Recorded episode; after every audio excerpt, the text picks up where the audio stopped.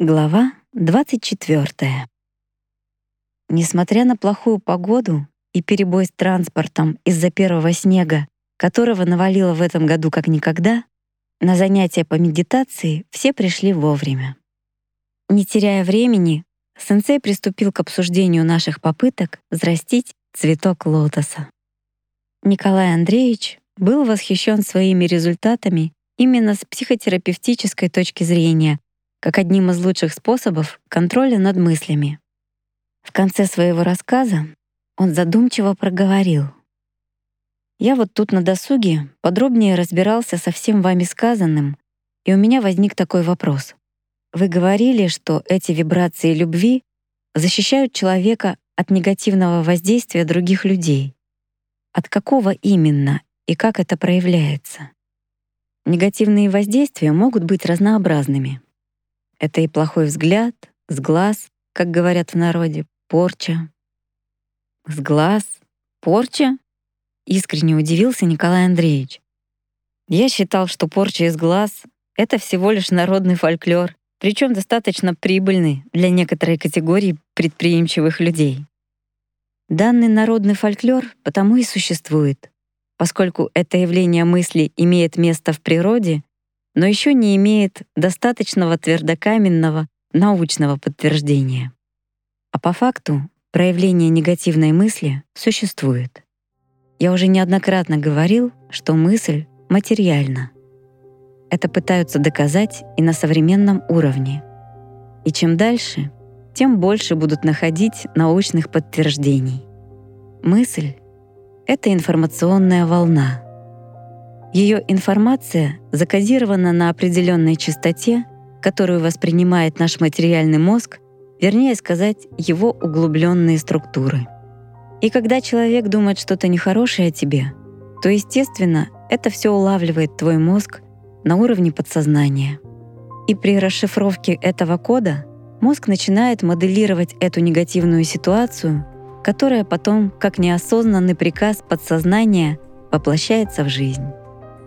Это и есть порча, которая проявляется в виде болезни или еще чего-то.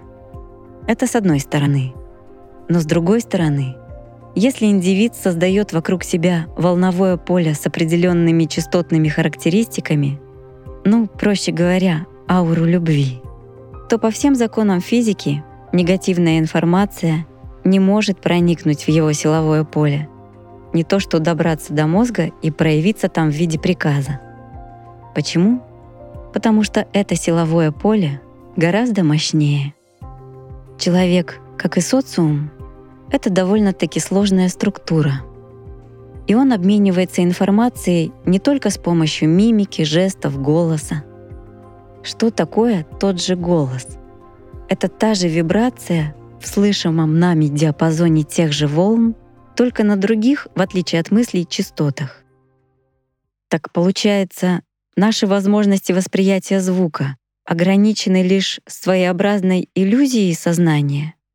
Обдумывая что-то свое, произнес вслух Николай Андреевич. Конечно. Вот, к примеру, наука официально установила, что человек ограничен в частотном диапазоне и слышит лишь в диапазоне от 20 Гц до 18 кГц.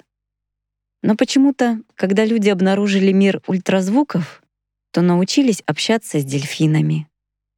Это просто лишний раз подтверждает, что человек осознанно воспринимает только малую часть того разнообразного мира, который его окружает. Зато его подсознание, оно гораздо больше фиксирует из окружающего мира. А человек это как-то ощущает? Задал вопрос Стас. Да, но только простой человек ощущает это на интуитивном уровне. То есть, как говорят у нас в народе, шестым чувством. А духовно развитая личность воспринимает уже более осознанно. Формируя у себя силовое поле, состоящее из вибраций любви, он становится неуязвим для негативных информационных потоков, то есть, проще говоря, плохих мыслей. А следовательно, он не отвлекается на борьбу внутри себя — и не тратит на это драгоценное время и силу. А как это в жизни проявляется? Ведь не всегда у человека все так гладко получается. Есть же черная полоса и белая, поинтересовался Виктор.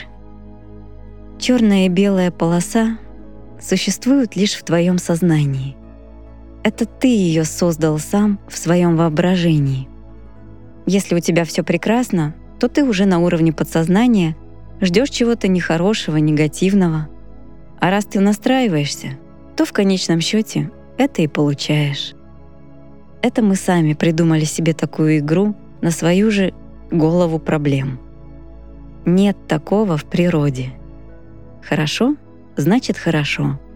Хреново — значит ты дурак. Однозначно. Ребята усмехнулись, услышав столь исчерпывающий ответ.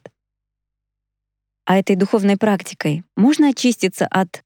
Ну, Женя немного замялся, подбирая слова. От греха, что ли.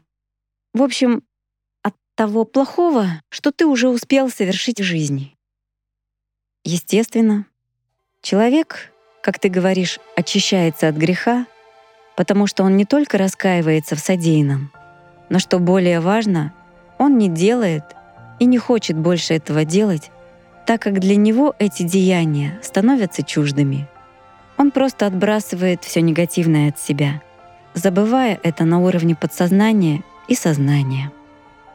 Если его гнетут какие-то прошлые дела, которые постоянно его грызут, он автоматически очищается от всего этого с помощью наращиваемой в себе силы любви, работая над пробуждением своей души.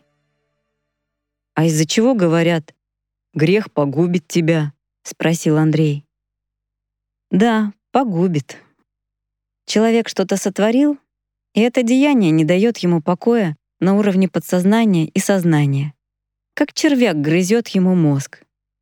В конечном счете оно прорывается в виде язвы или инфаркта, инсульта и так далее. То есть как ни верти. В конечном счете, если ничего не предпринимать, это плохое убивает человека изнутри. А как человек поймет, плохое он сделал или хорошее? Любой человек прекрасно понимает, что он сделал плохого, а что хорошего. Как бы он ни хорохорился, как бы ни занимался показухой перед другими, какой он крутой, какой он хороший — какой он супермен. Но на самом деле, когда остается один на один с самим собой, ему страшно за себя.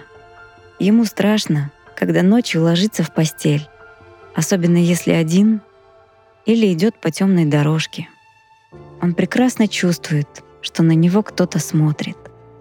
Он ощущает этот взгляд на себе, и это его гнетет. И он боится смерти, потому что там ему будет ну, мягко выражаясь, хана. «А что будет там, после смерти?» — спросил Стас. «Тому, кто хороший, скажем так, кто очищен, кто с Богом внутри, тому нечего бояться. Тому и там будет хорошо. Пусть он не достиг больших высот в духовном развитии, пусть он не смог достичь окончательной своей свободы души, скажем проще, соединиться с вечной любовью, Богом, нирваной, как хотите это называйте там, попасть в рай или Царство Божие в понимании религии. Но он развивал свою душу. Он стремился к этому. Рай — это не то место, где ты там физически тусуешься со своими друзьями, такими же, как и ты, которые помолились в церкви, потому что модно, и считают себя просветленными — Ерунда все это. Молись так хоть всю жизнь. Главное не то, что ты внешне показухой занимаешься, а то, что ты думаешь и делаешь. Главное, кто ты на самом деле и как себя воспитываешь, как занимаешься своим духовным ростом. Вот если ты достиг определенного уровня свободы, когда ты пришел к Богу как зрелое дитя, вот это да — это понятно. Это основная цель, которая тебя тянет. Ты ушел, ты свободен, перед тобой звезды. перед тобой бесконечность совершенства. Но это состояние вам даже понять тяжело. А если ты плохой, негативный субъект, скажем так, в тебе преобладает материальная сущность, если ты пытаешься создать себе материальные блага за счет угнетения других, то есть делая им плохо, и в то же время у тебя нет попыток исправиться, там тебе будет довольно нехорошо. Да чё там? Дал взятку попам во славу Господа. Все грехи разом простят. Попытался пошутить Женька.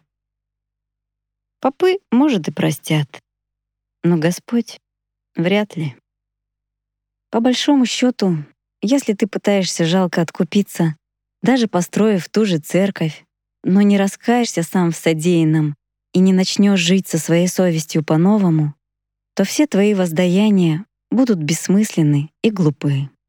Потому что Господь больше заинтересован во взращивании твоей души, то есть своей частицы, нежели в каких-то воздаяниях в виде материальных благ, которые были сотворены по Его же воле для воспитания и испытания душ человеческих. «А будет там довольно нехорошо. Это как?» — спросил Андрей. «Ну как? Объяснить тяжело, чтобы вы поняли.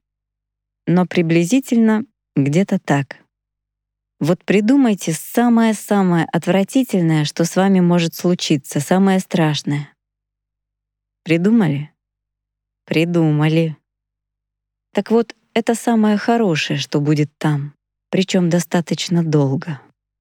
Я вас не пугаю, я рассказываю так, как оно есть. Каждый человек отвечает за свои поступки. Он, может быть, даже не представляет, что отвечает, хотя на уровне подсознания вполне осознает, что делает. Он втайне от всех корыстничает, в нем преобладает материальная сущность, ворует, обманывает, удовлетворяет свою манию величия. Ему жалко какую-то копейку. Или думает, да у меня денег много, да я царь. Да какой ты царь? Да завтра ты сдохнешь, а вот там на тебя и посмотрят, кто ты. И самое интересное, каждый это чувствует и понимает. Поэтому многие люди и мечутся всю жизнь как маятники, от одной крайности в другую, от одной религии к другой. Но на самом деле никто вместо вас никогда не отмолит ваши грехи. Нужны реальные ваши действия — по отношению к своему внутреннему миру. Нужна реальная зрелость души, а не какие-то призрачные самообманы и глупая надежда на то, что об этом никто не узнает и вам сойдет все с рук. Страж, который фиксирует любую вашу мысль, не говоря уже о действии, находится внутри вас. И именно по его скрижалям памяти решается дальнейшая судьба вашей души. Значит, богатым быть плохо? Сделал какой-то свой вывод Славик. Нет, богатый человек — это хорошо, это замечательно. А вот то, что у нас до сих пор есть бедные, это плохо, это печально. А что богатые люди — это прекрасно. У них есть время для себя, для своего развития, если они, конечно, правильно его используют. «Скажите, пожалуйста», — вновь вступил в разговор Николай Андреевич, «возвращаясь к цветку лотоса, я хотел бы узнать, все ли люди воспринимают эти фибры любви положительно?» Значительное большинство. Но есть индивиды, которые воспринимают вибрации любви крайне негативно. Их это настораживает, отталкивает. Это говорит об ущербности их сознания. То есть для того, чтобы их душа не проснулась от соприкосновения с излучениями этого человека, разум начинает активироваться, и в нем всплывает весь негатив. Значит, этот индивид очень плохой, отвратительный. Хотя он может думать о себе, что он замечательный, хороший, его может расхваливать целая толпа. А на самом деле он дерьмо. Из-за чего? из-за того, что он реагирует на все это крайне отрицательно. У него преобладает в разуме животное начало над душой. Мы немного помолчали. Вы знаете, я тут недавно в литературе случайно нашел, что Елена Блаватская упоминала в своих рукописях о какой-то особой духовной практике, названной ею «розой мира», которая очень отдаленно напоминает цветок лотоса, похвастался своей находкой Костик. Да, это отголосок духовной практики цветка лотоса. Только Блаватская очень много всего там напутала. Но это и не удивительно, ведь она писала со слов того, что ей рассказывали разные ламы, а не с истинного источника. А еще я прочитал, что пробуждение лотоса есть высшее достижение в буддизме. Только там перед этим надо пройти столько посвящений, столько ступеней и испытаний. Да все это ерунда. Всю эту шелуху уже потом придумали люди, чтобы создать себе бесплатную кормушку — религию. А вначале Будда давал в чистом виде для большинства людей именно эту простую, доступную всем духовную практику цветка лотоса на пробуждение души. Все было очень просто. И для своих адептов, и для своих адептов тоже вначале давал эту духовную практику, а затем, по мере их пробуждения, уже более тонкие знания. Вы говорили еще в прошлый раз, что знания Будды были частично утеряны. Никак не мог успокоиться Костик. Частично искажены. А я прочитал, что ими обладает и дает своим ученикам Далай-лама, который в ламаизме, одном из основных направлений буддизма, является высшим лицом среди перерожденцев, земное воплощение высокопочитаемого бодхисаттвы Авалакашивары. Нет, не так. Авалакитишвары. Еле выговорил Костик. То есть живой бог, как они говорят. Там также пишется, что смерть этого живого бога становится началом его нового земного воплощения. И какая-то специальная комиссия из высших лам отыскивает его среди младенцев, родившихся на протяжении года после смерти Далай-ламы. Так вот я и думаю, если этот бодхисаттва постоянно перерождается, разве знания могут быть утеряны? Кто? Далай-лама бодхисаттва? Да это даже не пародия на бодхисаттву. Ведь кто такой Далай-лама по сущности своей? Впрочем, чтобы вы действительно поняли, я расскажу вам предысторию. Учение Будды первоначально было устным. Однако оно имело большой резонанс среди людей из-за простоты и доступности духовных практик, особенно цветка лотоса. Его философское учение, со слов его последователей, спустя, вдумайтесь только, почти 600 лет после его смерти, было впервые записано на пальмовых листьях трепетака в 29 году до нашей эры. Это самый древнейший раннебуддийский сборник литературы, который уже писался в искаженном варианте относительно настоящего учения Будды. Поскольку писали его люди, преследующие свои личные цели обогащения на этих знаниях, а именно создание на этой почве религии. Кроме того, после смерти Будды между его учениками произошел раскол. Часть их придерживалась традиционных взглядов, так называемого направления хинаяна, что на санскрите означает «малая колесница» или «узкий путь спасения». Это направление в первичной форме более-менее было ближе к истине, поскольку основное значение придавалось личным усилиям стремящегося освободиться из уз сансары, переход души из одной телесной оболочки в другую путем восхождения к окончательному спасению нирване. И то оно со временем было сильно искажено людьми, которые превратили его в сложный, пышный культ. А вот как раз другое направление Махаяна, которое на санскрите означает «большая колесница, широкий путь спасения», и есть начало нашей истории о Далай-ламе. Направление Махаяны реформировала все стороны буддийского учения, превратив Будду из мудреца-учителя в типичное божество, а Бодхисаттв — в его эманации. По их разумению, Бодхисаттвой мог стать любой желающий, добравшийся до правящей верхушки этой религии. Хотя в само слово «бодхисаттва» вложен совершенно другой смысл. Это слово из Шамбалы. Бодхисаттва в точном переводе санскрита означает «тот, чья сущность — знание». Будда ввел это понятие среди людей с учетом тогдашнего духовного уровня развития. Но даже в его определении расшифровка этого слова звучала так.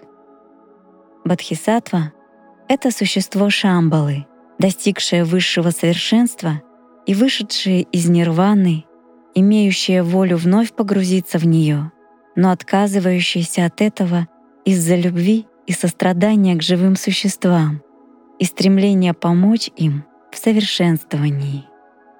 Так вот, что сделали эти липовые бодхисаттвы? Они убрали всего лишь несколько слов из определения Будды. Шамбалы, вышедшие из нирваны, имеющие волю, а также помочь в совершенствовании, и заменили своей трактовкой, благодаря чему изменили весь смысл слова, переделав его так, как было выгодно им. Они надеялись, что мир все равно никогда об этом не узнает. Но этот факт указывает на их безмерную глупость в отношении истинных знаний.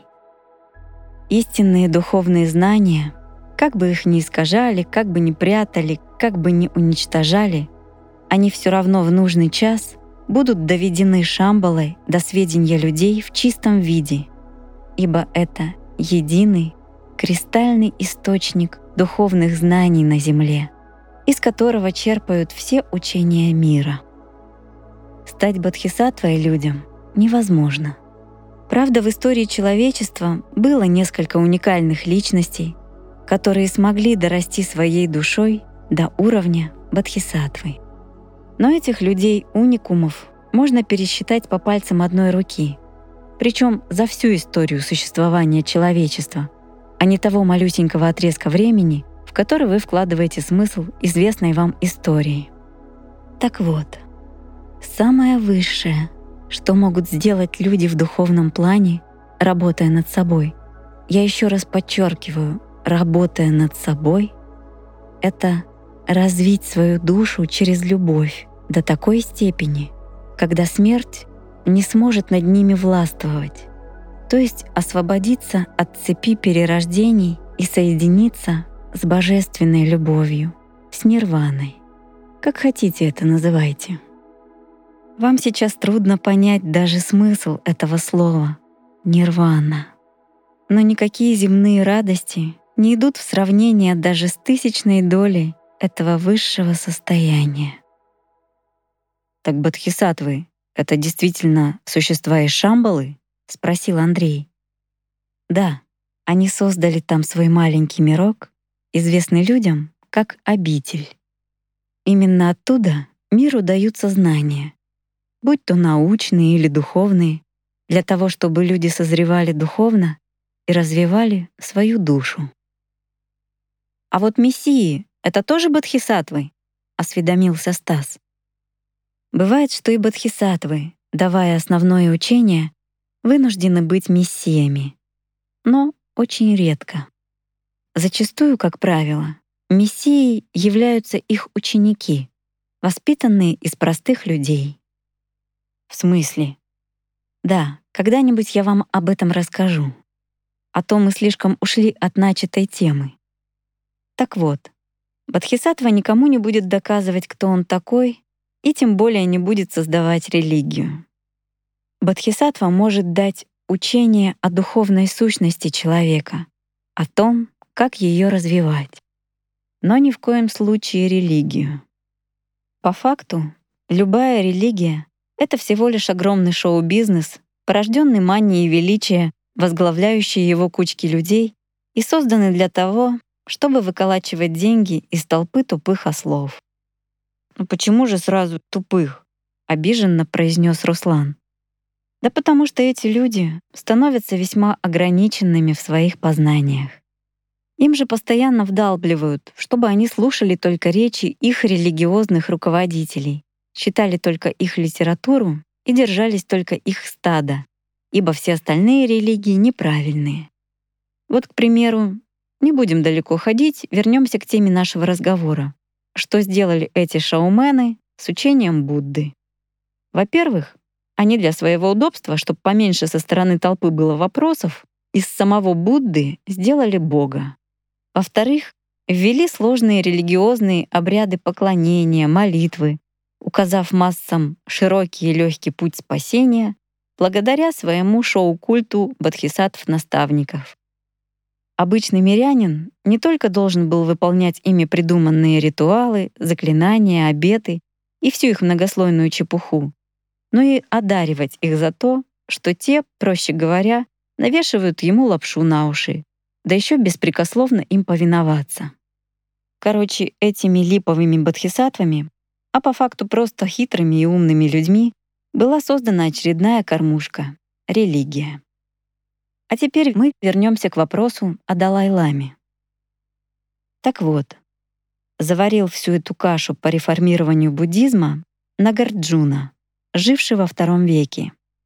Это был довольно-таки умный, но хитрый человек, с корыстолюбивыми помыслами. Он был индийским философом, теологом, поэтом, основал школу Шуньявада Мадхьямика. Теперь самое главное. За то, что Нагарджуна сделал из простого сложное, за то, что он сильно исказил и частично прикарманил себе знания, предназначенные Буддой для масс, за то, что он перевернул суть самого учения — Нагарджуна был жестоко наказан Ригденом Джаппа на вечное осознанное перерождение. «А кто такой Ригден Джаппа?» — спросил Костя. Ригден Джаппа возглавляет общину бодхисаттв в Шамбале. Так вот, потом в истории личность Нагарджуны была известна под разными именами. Впоследствии, в 1391 году, Именно его сущность переродилась в Гандундуба, который стал первым Далай-ламой. Ему когда-то хотелось, чтобы ему поклонялись, им восхищались, что он вот такой великий ставленник. Его привлекало богатство, роскошь и поклонение. Теперь у Далай-ламы полно богатства, теперь у него полно роскоши, ему поклоняется четверть мира. Но с другой стороны, у него нет счастья и не будет. Он обречен на вечное осознанное рождение и вечное внутреннее страдание. Он не может уйти в нирвану, не может вырваться из постоянно замкнутого для него круга осознанных перерождений. Просто его с этой земной жизни никто не отпустит. Каждый раз, когда в очередной цепи жизни Ему исполняется 13 лет, то есть в период полового созревания, когда идет пробуждение жизненной энергии и связи человека с космосом, попросту говоря, когда он начинает просыпаться как личность и осознает, кто он такой, для него это большая боль на всю жизнь. «Нифига себе боль!» — вырвалась у Костика. «Это же Далай-лама, у него есть все!» Это же счастье — иметь все и постоянно перерождаться. Как такая жизнь может надоесть? Учитель устало посмотрел на парня. «Ну как тебе объяснить? Ты смотрел, к примеру, фильм «Белое солнце пустыни»?» «Да». Помнишь, как таможенник Верещагин сел кушать, а жена поставила перед ним целую лоханку черной икры? И он глянул и сказал, Опять эта икра. Ну не могу я ее проклятую уже есть. Пошла бы, что ли, хлеба выменила. То есть все надоедает. И очень быстро. А жизнь надоедает втройне.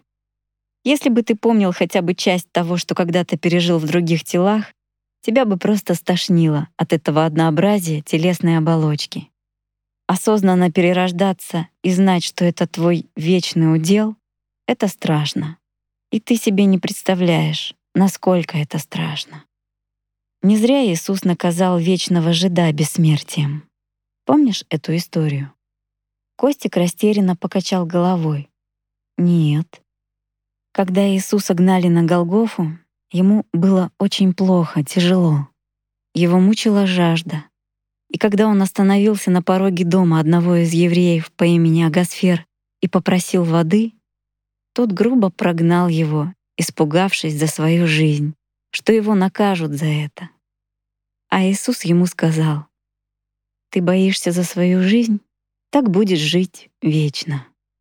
С тех пор Агасфер не может умереть, скитаясь по свету, как бы ему это ни надоело. «И что, он никогда-никогда не будет прощен?» — спросила с сочувствием Татьяна. «Пока не будет общего прощения, пока не покается весь мир. Но это уже другая история». Сенсей глянул на часы. «Ладно, ребята, пора делать медитацию, а то наша беседа может затянуться надолго». Сегодня мы для некоторых повторим, а для некоторых попытаемся проработать чекраны ног и чекран хара. «А где они находятся?» — спросил Славик. Чекраны ног расположены в центре ступней, а чекран хара — на три пальца ниже пупка в точке дантянь. Хара в переводе с японского означает «живот». Это центр человека, что практически совпадает с центром тяжести в том числе в физическом и геометрическом смысле. Эта медитация, так же как и предыдущая, на сосредоточение и концентрацию внимания. А сейчас встаньте, расслабьтесь, ноги поставьте на ширине плеч. Мы стали поудобнее, расслабившись и сосредоточившись на выполнении медитации. Сейчас мы будем делать вдох, как обычно, то есть произвольно, а выдох в чешеобразную хару, как бы наполняя ее энергией ци до ощущения легкой тяжести. Когда хара наполнится, вы должны пропустить эту энергию ци из хара в ноги через центр ступней в землю. Некоторое время я прогоняла эту энергию только своей мыслью — но потом мое воображение переключилось на явное, реальное чувство распирания живота, как будто в меня действительно влили воду. В это время сенсей напомнил. Когда хара наполнится, вы должны вылить эту энергию через ноги, через центр ступней в землю. Я опять попыталась это сделать в своем воображении, мысленно работая над своим телом. Постепенно почувствовалось какое-то тепло, струящееся тонкой струйкой. Но оно было не цельным, а частичным и хорошо ощущалось в районе голеней и особенно стоп. Хоть на улице было довольно прохладно, ноги у меня в сапогах стали постепенно разогреваться. Когда я это заметила, то переключилась на обдумывание того, как же это у меня так получилось. Ощущения как-то незаметно пропали, соразмерно углублению моего разума в логику. Но только я вновь попыталась сосредоточиться, сенсей возвестил об окончании медитации. Сделайте два глубоких вдоха-выдоха, резко сожмите кулаки, откройте глаза. Я глянула на часы, прошло всего около 10 минут, а мне показалось намного больше. Тут кто-то заметил, что под нами растаял снег. Мы с удивлением оглянулись. И действительно, под некоторыми из старших ребят проталины были около 40 сантиметров в радиусе, а под нами обычные. Женька, глянув на Стаса, произнес: «Вот видишь, а ты возмущался. Холодно, холодно. Сейчас бы в Африку. Тебе и в Африку незачем ехать. Вон уже пальмы из-под ног начинают расти». И, обращаясь к сенсею, добавил. Я давно подозревал, что с его происхождением что-то нечисто. Вечно к папуасам тянет. После очередной серии шуток, когда все немного успокоились, сенсей сказал, что над этой медитацией мы можем самостоятельно работать дома. «А над цветком лотоса тоже?» — спросил Костик. «Конечно. Над ним особенно, и желательно в любую свободную минуту. А когда будут результаты? Не беспокойся. Если ты не будешь лениться, результаты не заставят себя ждать. Простите, я хотел бы немного вернуться к нашей беседе, начатой перед медитацией. Вот вы сказали, что все научные знания даются миру Шамбалой. Я что-то не совсем понял, как они даются. С ноткой надменности в голосе произнес Николай Андреевич. Я до сих пор считал, что человек достаточно разумное существо, чтобы додуматься до всего самому, в том числе и до научных открытий. Ну как вам сказать? По большому счету, человек, безусловно, когда-нибудь станет совершенным существом. Но пока в его разуме господствует животное начало, он даже элементарный стул придумать не может, если ему не расскажут, как нужно его сделать. То есть как это? Да обыкновенно. Это сейчас люди такие умные, потому что пользуются знаниями предков. А как об этом узнали их предки? Вы задумывались? Даже в самых древнейших легендах шумерской цивилизации, написанных на глиняных табличках, есть упоминание о том, что именно люди с неба рассказывали им, как налаживать быт, как нужно строить дома, ловить рыбу, выращивать для себя растительную еду и тому подобное. А до этого люди жили, как любое стадо животных. Взять хотя бы современный мир. Как ученые совершают открытия? Усиленно работая над данной темой. Безусловно, внешне это выглядит именно так. Но сам миг открытия, миг озарения. Николай Андреевич пожал плечами. Вспомните историю великих открытий, продолжал сенсей.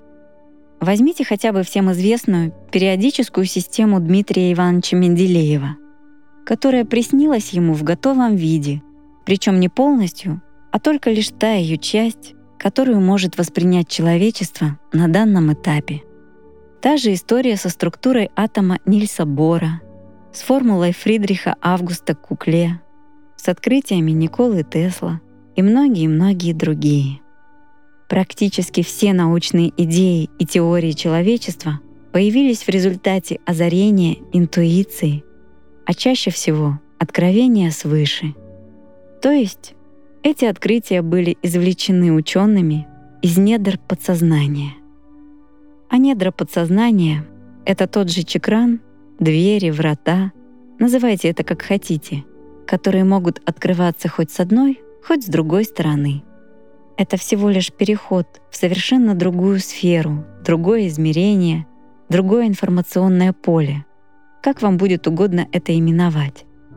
Так вот, при определенной необходимости в мозг ученого может вкладываться готовый ответ с той стороны. А кто его вкладывает? поинтересовался Костя. Тот, кто находится с той стороны. Каждый человек воспринимает его по-своему. Кто-то принимает за абсолют, кто-то за коллективный разум или Шамбалу, или Бога. А интересно, Шамбала и Бог — это одно и то же? Думая о чем то своем, спросил Руслан. Нет, Бог есть Бог. А Шамбала — это всего лишь одно из его творений. «А что представляет Шамбала по отношению к человечеству?» — спросил Николай Андреевич. «Это просто источник знаний. Выражаясь современным языком, это своеобразный банк информации, вход в который существует в недрах подсознания каждого человека. Значит, в Шамбалу можно попасть, не выходя из комнаты? Удивился своей догадке Стас. Совершенно верно.